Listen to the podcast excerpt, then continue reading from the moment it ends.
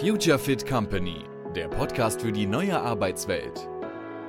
Methoden, Modelle und Mindset für Innovation, Agilität und New Work. Ganz pragmatisch und frei von Ideologie. Hi, hier ist Jens und ich habe heute Kim Flach zu Gast und wir sprechen über das Thema New Work im Mittelstand. Kim ist ähm, Organisationsberaterin bei Berg und Macher. Aber bevor ich zu viel über dich erzähle, wer bist du, was machst du, Kim? Stell dich uns kurz einmal vor. Ja, servus Jens, herzlichen Dank für die Einladung. Ähm, ich bin Kim. Ich habe, wie du gerade schon gesagt hast, Berg und Macher gegründet äh, mit dem Antrieb, unsere Arbeit wieder zu einem motivierenden und wertschätzenden Ort zu machen. Ähm, und wir machen das über das Thema Organisationsentwicklung, Unternehmenskultur, habe mich da intensiv mit auseinandergesetzt, weil ich in unterschiedlichen Strukturen unterwegs war, von Großkonzern bis Startup und immer wieder gemerkt habe, äh, wenn es um das Thema Organisation geht, dass jedes Unternehmen irgendwann mal ins Straucheln gerät oder da auch wahnsinnige Herausforderungen hat. Und das fand ich sehr, sehr spannend. Und das war so der, der Grundstein für Werk und Macher. Ja, wir beide kennen uns ja noch aus meiner äh, Münchner Zeit. Ähm, und da seid ihr ja gerade, ähm, als du bei uns bei Traffic mit mir auf der Bühne standst, in dieses Thema rein reingestartet. Ist ja schon eine, ganz, eine ganze Weile her. Jetzt das Thema New Work ist ja kein neues. Ähm, jetzt haben wir beide auch so ein bisschen im Vorfeld darüber gesprochen der Mittelstand, da liegt ja ganz, ganz viel Potenzial, ähm, so aus deiner Sicht, auch aus meiner Sicht. Ähm, jetzt bin ich nicht mehr in München, sondern ähm, in den Norden gezogen, nämlich in, in, bin ich in Hildesheim, nicht mehr in der Großstadt. Ähm, hier ist viel Mittelstand drumherum. Hier sind viel Automobilzulieferer, aber auch viel produzierendes ähm, Gewerbe, wo ich auch sehe, es ist interessant, ähm, ich denke mal, für jede Geschäftsführung sich mit dem Thema auseinanderzusetzen. Wie ist denn so dein Blick, deine Erfahrung aus den letzten Jahren ähm, zum Thema New Work und was zeichnet für dich vielleicht auch New Work äh, aus? Hm. ähm, eine große Frage äh, oder, oder mehrere Fragen. Ähm, ich versuche mich mal da reinzustürzen. Also das eine ist, ähm, du hattest auch gesagt, äh, viel Mittelstand. Ich glaube, dass da ein großer, großer Hebel ist, weil jetzt da äh, sehr, sehr viel passiert. Zum einen ist es einfach der Motor von Deutschland, von unserer Wirtschaft. Ähm, da wurde aber auch viel verschlafen. Wir haben jetzt in den nächsten Jahren haben wir sehr, sehr viele Generationswechsel, die anstehen. Eine Generation, die auch anders führen möchte, die das Unternehmen anders aufstellen möchte und aber gleichzeitig auch Unternehmen, die vor großen ja, wirtschaftlichen Herausforderungen äh, stehen. Das ist so das eine, äh, was spannend ist, wo ich mich freue, heute mal mit dir tiefer reinzuschauen. Und das zweite ist die Frage, was ist so die, eine Definition für New Work? Und wir hatten auch ähm, im Vorfeld diskutiert und äh, überlegt, was ist denn auch so eine Definition, mit der wir gut leben können, ähm, weil es New Work ja ganz, ganz viele Facetten hat oder viele Interpretationen. Und mein Zugang dazu wäre, dass ich mir wünschen würde, dass wir überdenken, wie wir uns als Organisation aufstellen wollen. Das New Work auch ist, dass wir überdenken, wie wir zusammenarbeiten wollen, wie wir auch äh, Wirtschaft anders denken und wie wir gemeinsam einen Mehrwert stiften. Und, und das nicht nur umsatzgetrieben, also nicht nur ähm, auf Kundinnen ausgerichtet, was wichtig ist natürlich, aber ebenso auch auf die Gesellschaft und den Planeten. Also dass wir auch so diese Triple Bottom Line viel mehr in den Fokus nehmen. Und ich glaube, ähm, dass da in Deutschland sehr, sehr viel Aufholbedarf besteht. Ja, ich finde das ähm, dahingehend spannend, dass du das jetzt gerade angesprochen hast mit der, mit der Nachfolge. Ähm, ich, ich erlebe das gerade auch in, in vielen Kontexten, ähm, egal ob das jetzt Mittelstand oder Konzern ist, es, es kann ja im Grunde auch einen Wechsel, ich sag mal, in der, in der Führungsverantwortung geben und äh, dass das immer, ich sag mal, günstige günstige Momente sind, ich sag mal, über die Organisationsstruktur oder über die Führungsstruktur oder auch Kultur ähm, sich Gedanken zu machen. Ich hatte letztens einen ganz äh, spannenden Gedanken oder einen Austausch dazu über, ähm, arbeiten wir jetzt gerade an der Struktur oder arbeiten wir an der Kultur und, und was fördert eigentlich was? Vielleicht steigen wir da auch später nochmal ein. Und der andere Punkt, den ich äh, sehr gut fand, ist dieses, du hast es ganz klar benannt, mein Zugang zu New Work. Und das finde ich so extrem wichtig, ähm, dass, dass ich sag mal, mehrere Menschen diesen Gedanken auch noch teilen. Weil es gibt nicht das eine New Work. Wir können jetzt in die Bücher schauen, Friedhof Bergmann, ähm, auf das es so zurückgeht. Mm, dann ist natürlich der Begriff in einer gewissen Weise hat sich ein bisschen verwässert, ähm, hat viele Strömungen auf, aufgenommen. Ähm, und ich bin auch davon entfernt zu sagen, es gibt die eine Definition oder die eine Quelle. Ähm, ich bin aber auch davon entfernt zu sagen, wo New Work ist, äh, gibt es auch Old Work und es ist irgendwie gut und schlecht, dass man das so einteilen kann. Aber dieser, dieser Gedanke oder das Bild des Zugangs, weil wir kommen irgendwie alle aus unterschiedlichen Richtungen zu diesem Ort. Ähm, und wenn wir merken, wir können Arbeit besser gestalten, ähm, wir können sie menschengerechter machen, Thema Stärken stärken. Also das ist auch etwas, wo ich sage, das sind meine Zugänge zum Thema New Work, weil ich komme ja selbst auch aus einem konservativen Umfeld, habe lange bei hm, Verlagen gearbeitet, auch noch eine kaufmännische Ausbildung vor ein paar Jahren gemacht und bin dann ja, ich sag mal, in diesen New Work-Kontext-Umfeld in die Beratung bei Creative ähm, gestoßen und habe gemerkt, wow, was hatte ich für ein krasses persönliches Wachstum, in dem ich mehr Verantwortung übernehmen konnte, durfte, in dem es einen Austausch auf Augenhöhe gab, in dem Stärken von mir gestärkt wurden. Und ich finde, das ist etwas, ähm, da brenne ich auch für und ich glaube, das ist genau das, wo wir uns gerade treffen, ähm, dass ich sage mal so viel Menschen wie möglich zugänglich zu machen und der, äh, wie sagt man, der Backbone, äh, das Rückgrat von, von, von Deutschland ist eben auch der Mittelstand und nicht nur die großen Konzerne in den Metropolen. Hm. Jetzt bin ich auf dich auch nochmal aufmerksam geworden, weil ihr gerade eine Zusammenarbeit mit einem Bundesverband eingegangen seid, ähm, um das nochmal zu manifestieren, in, in, meinen Augen, so dieses, da ist Potenzial und ähm, euch da, ich sag mal, auch als Dienstleister zu, zu positionieren. Ähm, wie kann ich mir das vorstellen? Was ist so euer, euer Antrieb beziehungsweise eure Idee von New Work im Mittelstand? Hm. Also das eine war ja, dass wir uns auch umgesehen haben, was sind denn da auch äh, wichtige wichtige Zugänge oder wo kann man auch Impulse setzen? Und da ist uns eben der Bundesverband für mittelständische Wirtschaft auch über den Weg gelaufen, ähm, weil wir gemerkt haben, dass es für uns, wie du es auch beschrieben hast, ähm, für dich Jens und für mich ist es ganz normal gewesen, uns über die letzten Jahre intensiv damit auseinanderzusetzen. Was ist denn New Work überhaupt? Wir haben alle irgendwo angefangen, dass wir Frederic Laloux gelesen haben und uns dann da intensiver reingearbeitet haben und selber so eine gewisse Reife dazu entwickelt entwickeln konnten. Aber meine Beobachtung war, dass ähm, viele im Mittelstand einfach auch in ihrer Blase sind, vielleicht auch gar nicht auf LinkedIn unterwegs sind. Und für mich war so die Frage, wie können wir denn da wichtige Impulse setzen oder auch mal in die Diskussion gehen, was braucht es denn da überhaupt? Also was sind denn so die Herausforderungen? Und über diese Gespräche habe ich nochmal ganz viel lernen dürfen, einfach auch, wo es gerade hakt, was die Sorgen auch sind für den Mittelstand. Und äh, ich glaube, dass es wichtig ist, dass wir da noch mehr mehr Diskussionsplattformen schaffen und dass wir eben auch so vielleicht eine Hand reichen und uns überlegen, wie können wir auch die Unternehmen dort abholen, wo sie stehen. Ähm, also auch, dass es keine Überforderung ist, jetzt in diese Themen reinzugehen. Und, ähm, und die Themen, die ich da sehe oder ein Stück weit, ich glaube, das war auch deine Frage, glaube ich, was treibt die, was treibt die gerade um in dem Bereich, ähm, ist, ist sehr viel. Ich glaube, die nehmen nicht so richtig den Begriff Organisationsentwicklung oder New Work in den Mund oder würden eher verstehen, ah, das ist irgendwie eine Büroumgestaltung, also ähm, eine Definition, die wir vielleicht in einem sehr frühen Stadium auch verwendet haben. Ähm, ich glaube, dass es äh, wichtig ist, auch an das Thema heranzuführen und Einblicke zu geben, was, wie kann eine Organisation sich auch agiler ausstellen und wie, wie kann das auch mit einer bestehenden Mannschaft ähm, auch funktionieren, vielleicht auch mit Führungskräften, die 20 Jahre anders geführt haben. Wie, wie können wir die an die Themen ranführen? Also da auch sehr behutsam ein Stück weit reinzugehen und, und wirklich ähm, überlegen, wie passt es dann auch noch zu dem Tagesgeschäft, was sie auch noch stemmen müssen und was sich natürlich auch die ganze Zeit weiterentwickelt. Also ähm, das Feld ist wirklich breit, ähm, aber was mich da gerade sehr beschäftigt, ist, wie, wie können wir da in so einen Austausch gehen und eben noch besser verstehen, wie, wie, kann, wie kann das Thema New Work ähm, eben auch im Mittelstand verankert werden. In meinen Augen sind da auch, ich sag mal, so Erfahrungsräume. Ähm, ex extrem wichtig, weil meine, meine ähm, Erfahrung ist, dass wenn ich mit New Work, ähm, ist vielleicht auch der Anglizismus, um, um die Ecke komme, ich, ich baue ja auch schon seit einer ganzen Weile hier, ich sag mal, New Work Meetup in der Region Hildesheim auf, also Hildesheim, Hannover.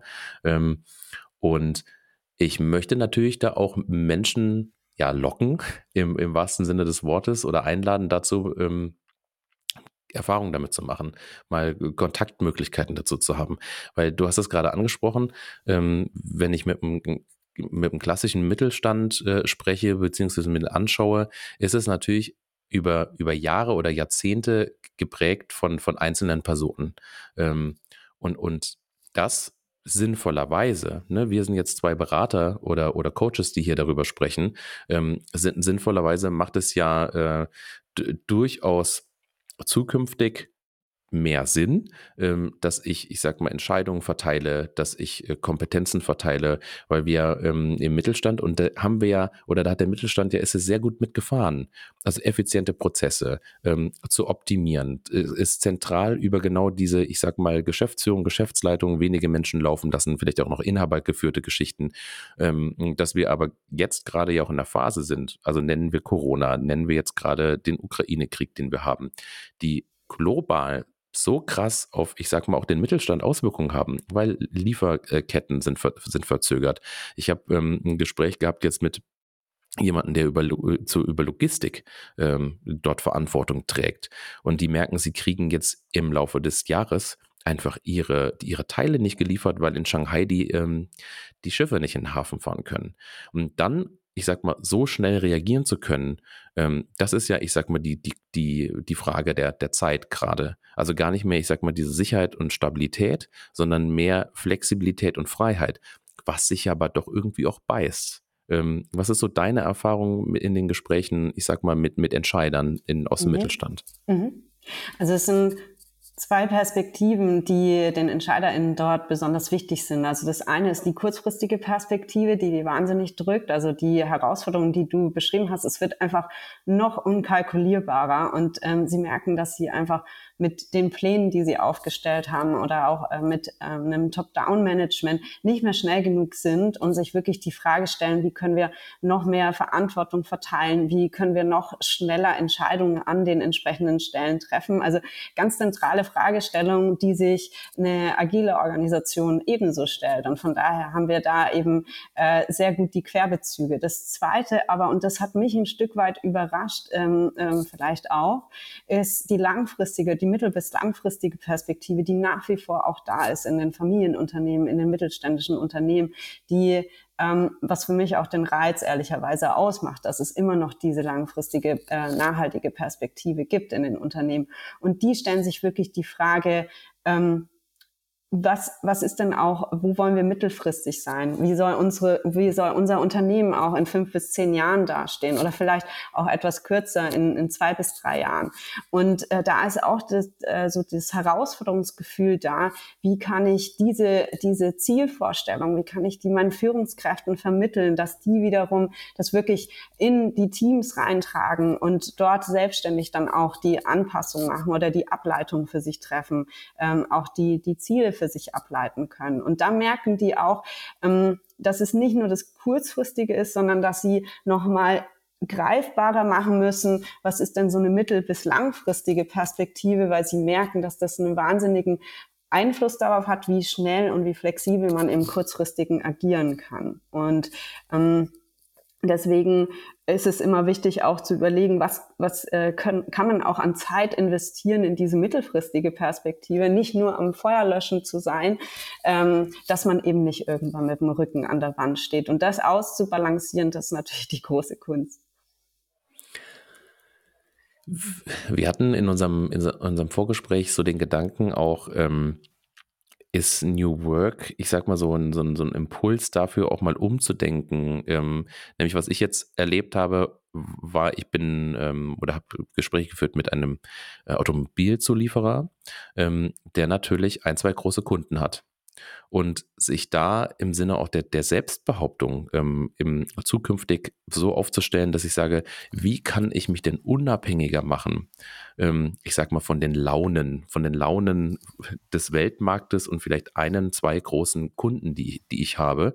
Und äh, da ist dann ja eben auch ein Schlüssel, dass ich die Mitarbeiter ähm, und Mitarbeiterinnen einbeziehe, also dieses partizipative Moment.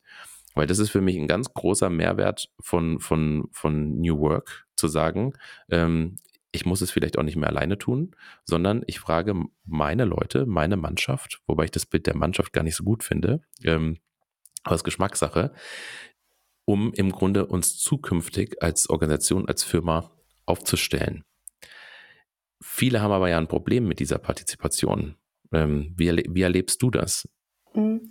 Ich erlebe, ähm, dass dass es nochmal auch da eine äh, Definition des Partizipationsbegriffes braucht oder auch die, ein, ein sehr klares Verständnis, wann macht Partizipation Sinn und ab welchem Punkt. Auch ein, ein großer Mythos, dem ich öfters auch in dieser, in diesem New Work Umfeld begegne, ist, dass alle immer überall beteiligt werden müssen. Da sind wir aber schnell bei demokratischen Prozessen, die überhaupt nicht funktionieren in Unternehmen, weil das wir einfach nicht schnell genug wären. Also wenn alle mitreden und nicht klar ist, wer am Ende irgendwie eine Entscheidung ähm, fällen darf oder wenn, wenn alle irgendwie zustimmen müssen, dann sind wir in einem Stadium, wo wir einfach nicht schnell genug handeln können. Deswegen glaube ich, äh, ist es wichtig, da auch nochmal genauer reinzuschauen, ähm, wann macht Partizipation Sinn. Und was ich erlebe, ist, ähm, dass oftmals zu früh tatsächlich ähm, gestartet wird, äh, Partizipation einzubinden oder zu viele Menschen einzubinden. Und da würde ich empfehlen, nochmal genauer reinzuschauen, wer kann denn an dem Punkt überhaupt die Entscheidung fällen oder Einfluss nehmen. Und wenn wir über eine Vision oder eine Strategie reden, dann ist das trotzdem nach wie vor, gerade in mittelständischen Unternehmen, die noch hierarchische Strukturen, auch Entscheidungsstrukturen haben, äh, ist es nun mal die Geschäftsführung oder der, das Top, äh, der Top-Leadership-Kreis. Und dann macht es auch Sinn, dort reinzugehen, erstmal so eine grundlegende, klare Linie festzulegen, auch zu überlegen, was ist unser Führungsverständnis, wie wollen wir führen und dann zu überlegen, wo sind die, die Handlungsfreiräume, die wir auch einräumen wollen und dann dort eben partizipativ reinzugehen und dann eben auch ähm, die Teams zu beteiligen, ähm, VertreterInnen festzulegen und dort dann in so eine breitere Organisationsentwicklung oder Organisations ähm, ja, Entwicklung reinzugehen. Und, und ich glaube, dass, dass der Zeitpunkt, die Zeitpunkte sehr, sehr wichtig sind, da genauer reinzuschauen. Also wer, wer soll beteiligt werden? Beteiligung ist wichtig, unterschiedliche Perspektiven sind wichtig, aber eben die große Frage, ähm, wen brauche ich an welcher Stelle. Und allein diese Auseinandersetzung ist, hatte auch schon sehr, sehr großen Mehrwert, weil ich glaube, dass viele sich überhaupt diese Frage gar nicht stellen. Und diese Klarheit darüber zu erlangen, ist dann schon ein erster Schritt wiederum in Richtung, wo haben wir überhaupt Verantwortlichkeiten ähm, auch definiert, festgelegt, wo haben wir da auch eine klare Sicht drauf. Also ich könnte jetzt total, äh, da könnte ich jetzt ewig drüber sprechen, du darfst nicht gern bremsen. Aber ähm, ich finde die Frage sehr, sehr spannend, was bedeutet auch Partizipation und eben an, an welchem Zeitpunkt, zu welchem Zeitpunkt. Mhm. Ja, weil es, es, es ranken sich ja auch so ein paar Mythen. Ähm, jetzt hast du über den, über den Bundes oder den, der Bundesverband, den ihr, dem ihr euch angeschlossen habt, gesprochen. Ich habe ähm, jetzt in den letzten Monaten hin und wieder mal einen Austausch mit der IHK ähm, hier gehabt. Und da darf ich jetzt auch, ich sag mal, etwas machen, ähm, Begegnungsräume gestalten, weil es da dann eben auch Zitate gibt, die mir äh, zugetragen wurden nach dem Motto, naja, Revolution von unten oder äh, dieses Thema mit Friedhof Bergmann, ähm, Kap Kapitalismuskritik. Ich sag mal, jemand, der jetzt 30 oder vielleicht 20 Jahre irgendwie ein Unternehmen aufgebaut hat, erfolgreicher Unternehmer oder Unternehmerin ist, ähm, mit einem gewissen Selbstbild, ähm, ist ja dann auch so diese Frage, wie, wie viel Entscheidungsmacht, Gewalt, ne? Macht, Gewalt sind irgendwie so äh, vom, vom Sprachgebrauch her, ich sag mal, gewaltvolle Bilder. Ähm, aber wie, wie, wie viel gebe ich denn, äh, ich sag mal, an, an meine Mitarbeiter, Mitarbeiterinnen denn auch ab? Ähm, und wie viel ist da auch, ist da auch sinnvoll, dass das ein Thema ist, mit dem wir äh, vorsichtig sein sollten, wie wir da ich sag mal, nach draußen das Kommunizieren. Denn ähm, es ist ja auch dieser Geist der Selbstorganisation, die mit New Work einhergeht. Und ich sehe, dass da draußen jetzt, ähm, ob es jetzt Holokratie ist oder Soziokratie, haben wir ja auch, wir beide ja auch irgendwie Erfahrungen mit, mit, mit, mit gesammelt, positive wie auch negative, ähm, weil ich bin fest davon überzeugt, man kann ein Konstrukt nehmen, ein Framework nehmen, eine Organisationsform oder Ablauf- und Aufbaustruktur nehmen hm, und die sollte man sich angucken. Die sollte man nicht eins zu eins aufsaugen und irgendwie umsetzen, weil jedes Unternehmen hat seine Firmenhistorie, hat unterschiedliche äh, Märkte, die sie bedienen muss und so weiter. Das, deswegen würde ich auch mit dieser, mit diesem Thema Selbstorganisation und Partizipation immer so gucken, wie viel ist denn notwendig?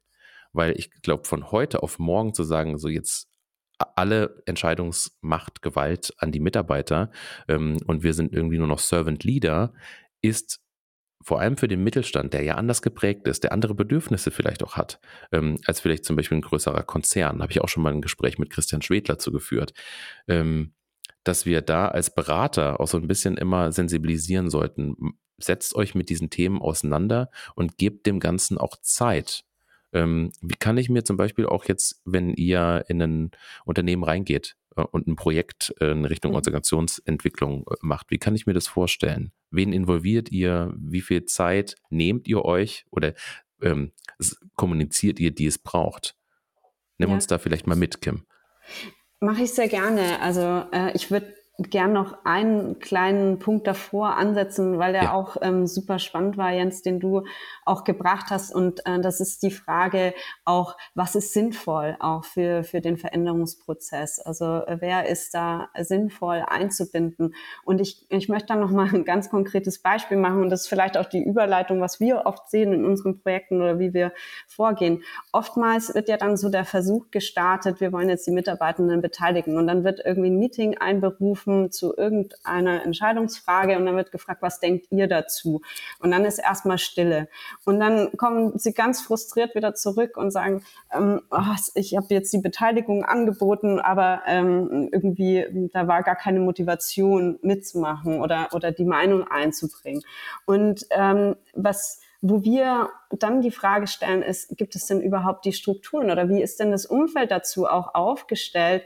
Ähm, könnten die überhaupt mitentscheiden, die Mitarbeitenden oder die ihr da eingeladen habt? Oder ist es ähm, quasi im Rahmen des Meetings einfach mal ausgesprochen, aber das, was danach im Unternehmen passieren würde, würde wieder ganz normal in den hierarchischen Strukturen stattfinden? Und ich glaube, da ist es auch nachvollziehbar, wenn dann da die Motivation erstmal oder die Skepsis erstmal äh, größer ist, ähm, als sich da direkt dann einzubringen. Und deswegen ist es umso wichtiger, und das ist das auch, was wir ähm, in unserer Arbeit machen, ist genauer reinzuschauen auf der organisationalen Ebene. Wie ist denn das Unternehmen aufgebaut? Welche äh, Rahmenbedingungen haben wir auch, dass Mitgestaltung stattfinden kann, dass Entscheidungen getroffen werden? Wo sind denn die Entscheidungsräume? Wer, wer ist auch in welchem Feld auch verantwortlich? Ähm, sind, sind Rollen definiert? Also da geht es dann sehr konkret rein, aber die, die, der grundlegende grundlegende Gedanke ist der systemische Ansatz, dass wir uns erstmal ähm, die Organisation anschauen gemeinsam ähm, und das eben auch wenn wir, auch da wieder, es kommt drauf an, was für ein Unternehmen das ist, also was für eine Ausgangslage wir haben. Ist es ein Unternehmen, was sehr hierarchisch sozialisiert und geprägt ist, dann gehen wir erstmal mit der Geschäftsführung rein und schauen uns das an, wie ist die Organisation aufgestellt. Wenn es, ähm, wir arbeiten auch genauso mit Unternehmen, die schon einige Wege in Richtung Selbstorganisation gegangen sind. Da sind natürlich die Strukturen viel flexibler und da sind die Beteiligten dann wiederum andere. Also es kommt es kommt ganz drauf an, wie die Organisation aufgestellt ist und, und, und wie man dann eben so einen Prozess starten kann. Ähm, aber vielleicht auch zusammenfassend, was äh, wenn jetzt ein Unternehmen oder gerade ein mittelständisches Unternehmen sich damit auseinandersetzt und sagt, ja, wir müssen in so einen Veränderungsprozess rein. Wir merken, ähm, dass wir, dass wir hier immer wieder an Herausforderungen stoßen oder dass wir nicht schnell genug, nicht flexibel genug reagieren können. Dann ist es eigentlich immer der Start ist eine Bestandsaufnahme, dass man nochmal genauer reingeht und sagt, wo stehen wir denn, was haben wir denn bisher für ähm, Orientierungsmechanismen, wie entscheiden wir in dem Unternehmen, wie führen wir, also so eine Zielvorstellung zu, äh, also erstmal eine Bestandsaufnahme zu machen und dann eine Zielvorstellung zu entwickeln. Das ist nichts Fixes, dass wir, dass man irgendwelche Zahlen festschreibt, sondern da geht es eher darum, eine Zielvorstellung in einzelnen Bereichen zu entwickeln. Also zum Thema Führung, wie soll Führung in ein paar Jahren aussehen? Welche, welche Veränderungen wollen wir auch da sehen? Oder in Richtung Strukturen, ähm, weil man dann darauf einen äh, agilen Prozess aufsetzen kann und sich schrittweise dann zu dieser Zielvorstellung hinbewegen kann.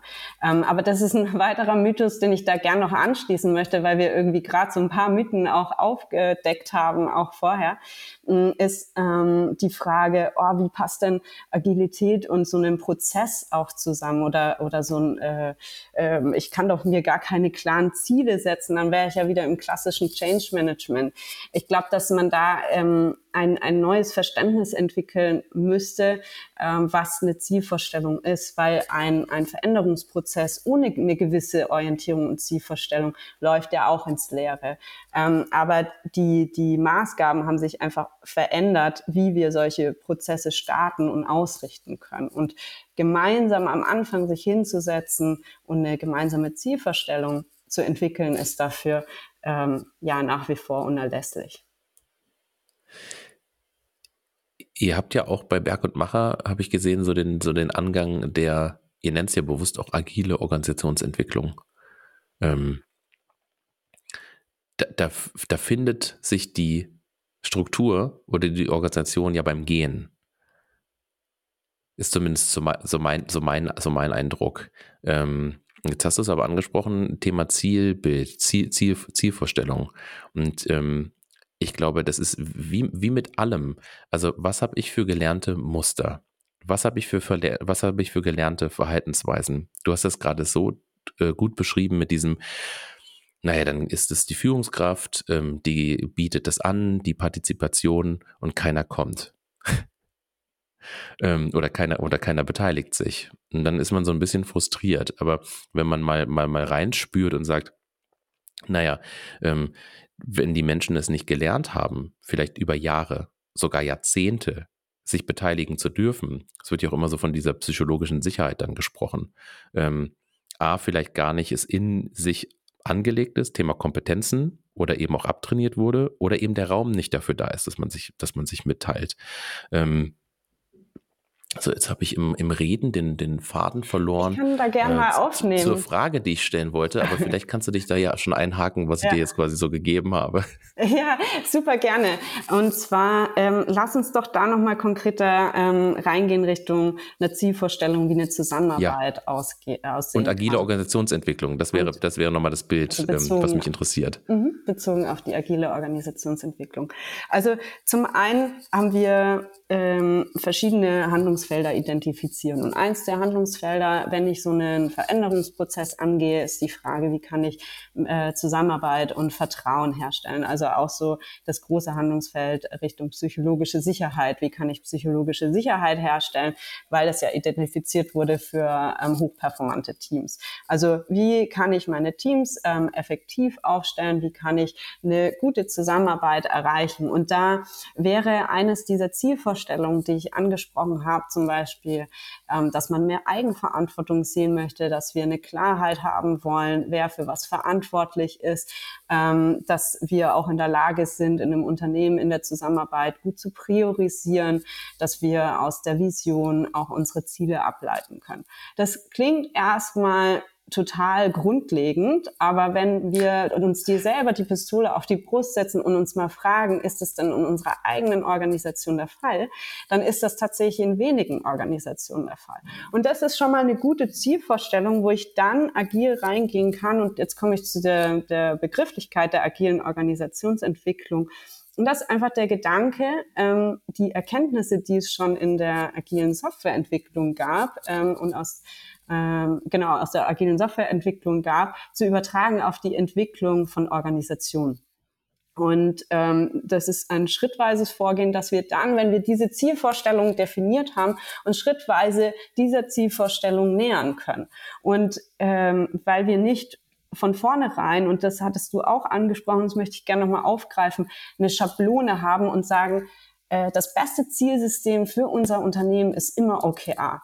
Das stimmt nicht. Das kann man nicht so pauschal sagen. Für jedes Unternehmen mit, einem, mit einer anderen Herangehensweise an den Markt ist es vielleicht ähm, ein anderes Zielsystem. Also es muss das, du musst die Organisation einfach rausfinden. Und das ist genau das, was wir auf dem Weg der agilen Organisationsentwicklung machen. Wir, ähm, wir schauen uns gemeinsam an, was könnte gut passen. Also man nimmt Impulse. Es gibt natürlich verschiedene Methoden, Methoden da draußen. Und dann fängt man das an zu testen und schaut, das funktioniert das für uns, wollen wir da was anpassen, was wollen wir übernehmen? Und von dort aus entwickelt man sich weiter. Und ähm, quasi bringt nicht mit der Brechstange ähm, ein, also ein Management-System wie Holocracy, stülpt es einmal über die gesamte Organisation drüber. Ähm, sondern findet eben auf dem Weg heraus, was am besten passt. Aber trotzdem, und das ist das Schöne dabei, gibt es diese klare Vorstellung, was am Ende welches äh, Verhalten sich auch verändern haben soll in der Organisation und eben wie die Organisation dann auch anders dasteht, eben dass mehr Verantwortung übernommen wird zum Beispiel. Und das macht hoffentlich ganz klar, wo der Unterschied auch ist, ähm, wie so eine Zielvorstellung auch aussehen kann und wie dann dieser Weg dahin aussehen kann. Jetzt es da an, was, wo deine Gedanken hin, hingaloppiert sind, Jens. Das hat man mir angesehen. Also du durftest es ansehen, andere haben das, können es gar nicht nach, nachvollziehen, ähm, die jetzt nur zuhören. Jetzt hast du gerade OKR als Ziel äh, oder quasi als, als äh, Methode, um, um die Ziele zu definieren, genommen. Holokratie ist so dieses Thema Strukturdimensionen ähm, aufziehen. Hm, wir kennen natürlich, ich sag mal, diese Frameworks, Schablonen, Methoden und so weiter. Ähm, jetzt habe ich eingangs schon gesagt, so dieses Thema New Work, das ist ja schon etwas, worüber es Mythen gibt. Ähm, wir haben über die Zugänge gesprochen. Jeder hat irgendwie auch einen unterschiedlichen Zugang dazu. Ähm, und ich habe so ein bisschen dann auch immer so diesen, diesen, diesen Eindruck, ähm, wenn ich vor einer Herausforderung stehe, die akut ist, also ich weiß, okay, ich muss jetzt schnell handeln. Ich habe gemerkt, meine Organisation ist nicht schnell genug. Ähm, es wird ja auch über dieses Thema Selbstverantwortung, wie du es genannt hast, ähm, gesprochen. Ähm, es gibt ja auch so diesen Gedanken, mach Mitarbeitende zu Unternehmern, wo ich so ein bisschen ähm, meine Augenbraue hochziehe, wo ich denke, Unterne Mitarbeitende zu Unternehmern machen, dann könnten sie ja selbst Unternehmer werden. Also das ist immer ein schwieriger Grad aber es sind verschiedene Themen, die, die, die so im Raum stehen. Und ähm, die agile Organisationsentwicklung macht hier erstmal einen Möglichkeitenraum auf. Ähm, und dann entscheiden wir gemeinsam, also gemeinsam heißt die Organisation, äh, das Unternehmen aus dem Mittelstand mit, ich sag mal, einem Begleiter, Begleiterin, nämlich mit einem Berater, wo wollen wir hin? Jetzt erlebe ich vor allem in, in dieser Situation der, der Not oder da, wo es darum geht, ähm, schnell äh, etwas zu verändern, der Griff eben zu den Frameworks, zu den OKRs und wie sie alle heißen merke aber auch, die sind nicht so richtig kompatibel. Ähm, hatte ich vorhin mal so ein bisschen gefragt, wie viel Zeit müssen wir uns denn geben oder nehmen für so einen Veränderungsprozess?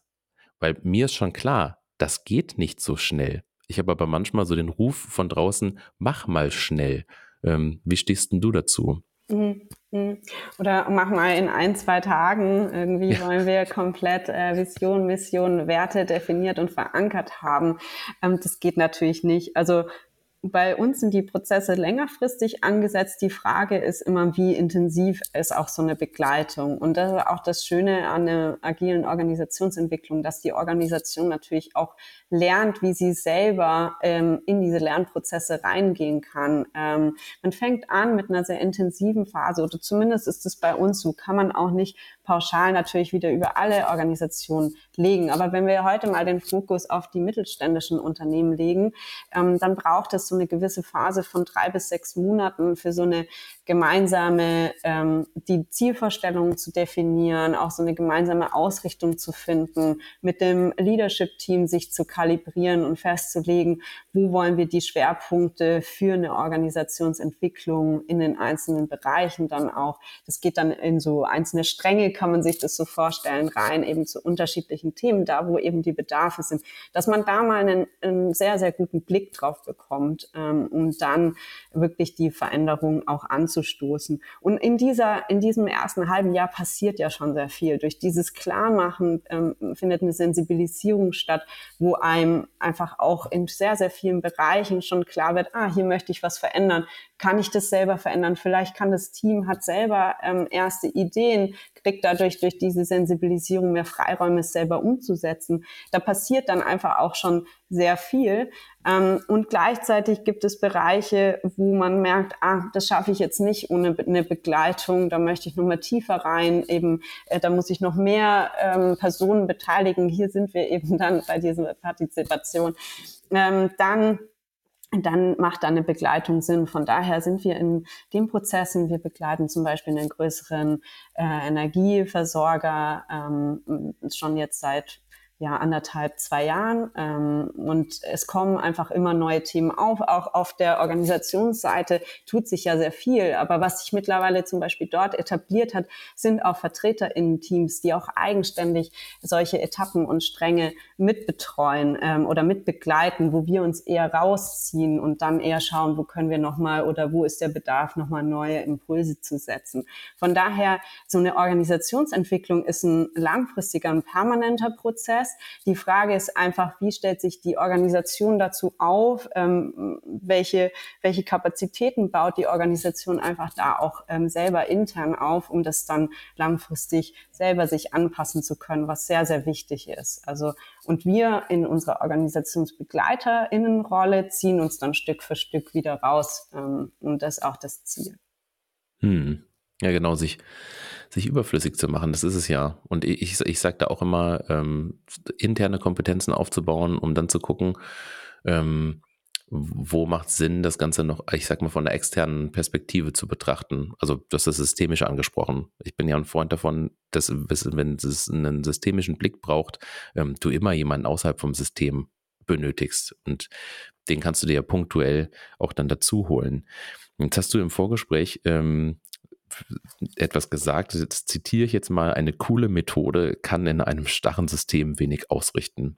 Ähm, und deswegen, das ist, glaube ich, so zum Kennenlernen kann man so eine Methode wie zum Beispiel Design Thinking wird ja auch so, ich sag mal, in diesen New, New Work-Kontext gepackt, auch so in dieses Thema Agilität, ähm, kann interessant sein, um mal einen Kontakt dazu bekommen. Aber ähm, ich glaube, die Meinung teilst du ja auch wenn ich zwei Leute auf oder zwei Menschen zwei Tage auf ein Design Thinking Workshop Seminar schicke, äh, das wird nicht die Kultur beziehungsweise die Struktur auch ähm, verändern. Es kann immer nur ein Angebot sein, äh, Menschen dort mal dort mal hinzuschicken. Ähm, jetzt erlebe ich den den Mittelstand aber so, wenn ich den mit einem Wort beschreiben müsste, dann als pragmatisch. Und dass ich sag mal, diese zwei Tage Design Thinking, wenn Menschen dort jetzt drin sind und sagen, ich möchte was umsetzen, die das auch umsetzen können. Ähm, und dieser gesunde Pragmatismus, der, der gefällt mir, mir ja auch, wenn ich jetzt an den, an den Mittelstand denke. Ähm, ich habe vielleicht noch so einen, einen letzten Gedanken ähm, für, für, für, unser, für unser Gespräch. was sind denn, ich sag mal, pragmatische Wege, die, die wir, die du, die ich, äh, dem Mittelstand, egal ob er jetzt im bayerischen Raum oder hier in Niedersachsen sich auf der grünen Wiese befindet, ähm, mitgeben können? Mhm. Also zum einen diese, diese Tests, die du auch beschrieben hast, oder dass ich mal eine Methode in ein System reinwerfe, die können ja auch ähm, ja, Schwachstellen aufdecken oder einem auch einen sehr, sehr wertvollen Aufschluss geben. Die Frage ist nur immer, wie sehr bin ich auch als Unternehmen äh, bereit, auch diese Impulse, die da aufgedeckt werden oder diese Erkenntnisse dann auch zu übertragen oder eben auch bei mir zu verankern. Und das ist ja das, wo der Mehrwert entsteht. Und das ist ganz wichtig. Und wenn man jetzt hergeht und sagt, ähm, was sind pragmatische auch Vorschläge, also so eine Organisationsentwicklung klingt wahnsinnig komplex und ist langfristig. Das heißt aber trotzdem, ähm, dass ich kurzfristige Ergebnisse ja auch erzielen kann. Und deswegen, mh, mm, was, was wäre ein pragmatisches Vorgehen? Also das erste ist, ähm, sich erstmal grundlegend damit auseinanderzusetzen, ähm, was ist so unsere Basis. So, ähm, man kann in so eine Art Fundament-Workshop reingehen, dass man sich mal anschaut, wie, wie denken wir überhaupt ähm, ja unsere, unsere Produkte, unser Geschäftsmodell. All das sind ja Informationen, die meistens schon vorliegen. Aber darauf aufbauen, auch zu definieren, was ist denn auch ähm, ja unsere greifbare Vision, was ist denn auch eine, eine Wachstumsstrategie, die wir fahren. Also wollen wir wachsen? Wo wollen wir wachsen? Wollen wir nur vom, von unseren Märkten, von unserem Umsatz Umsatz wachsen oder auch personell? Was bedeutet es dann auch im Abgleich? Also das sind ganz viele konkrete Fragestellungen, die sich ja die Mittelständler schon immer auch stellen. Aber da nochmal äh, genauer reinzugehen, das greifbar zu machen und dann eben auch ähm, abzuleiten und zu überlegen, wie, wie muss ich, und diese Sichtweise ist ein Stück weit ähm, verbreitet sich jetzt immer mehr, ist wie, wie ähm, kann sich denn auch die Organisation dementsprechend weiterentwickeln, um das zu stemmen. Und ähm, und das ist aus meiner Sicht sehr, sehr pragmatisch, weil man ja nach diesen Etappen auch immer sagen kann, was hat sich denn jetzt verändert? Wir haben uns die Zusammenarbeit angeschaut. Haben wir denn jetzt mehr Verantwortlichkeiten geschaffen? Oder haben wir ein Führungsverständnis entwickelt? Ist die Vision jetzt auch klar und greifbar? Können wir daraus Ziele ableiten? Das ist äh, für mich äh, was, was sehr, sehr greifbares oder dann auch in dem Sinne pragmatisch, wie du gesagt hast. Mhm. Ja, danke noch für die Punkte. Ähm, ich glaube, so zusammenfassend, ich habe ja bewusst die Folge mit dir New Work im Mittelstand äh, genannt, auch schon mal eine Folge New Work im Konzern gemacht. Ähm, manchmal ist eine Unterscheidung sinnvoll, manchmal ist sie auch überflüssig. Ich glaube, so dieses Thema New Work ähm, ist grundsätzlich für Organisationen, egal wie groß sie sind, äh, es kann ja auch eine Organisation sein, die nur eine Person oder ähm, drei, vier, also wenn man schon über Team spricht, ähm, anbelangt.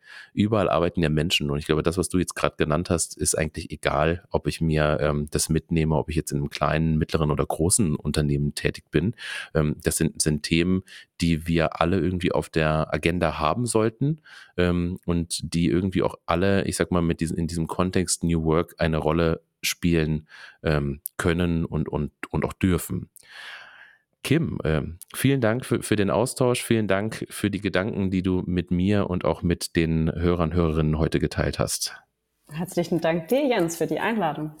Bis dann. Ciao. Macht's gut.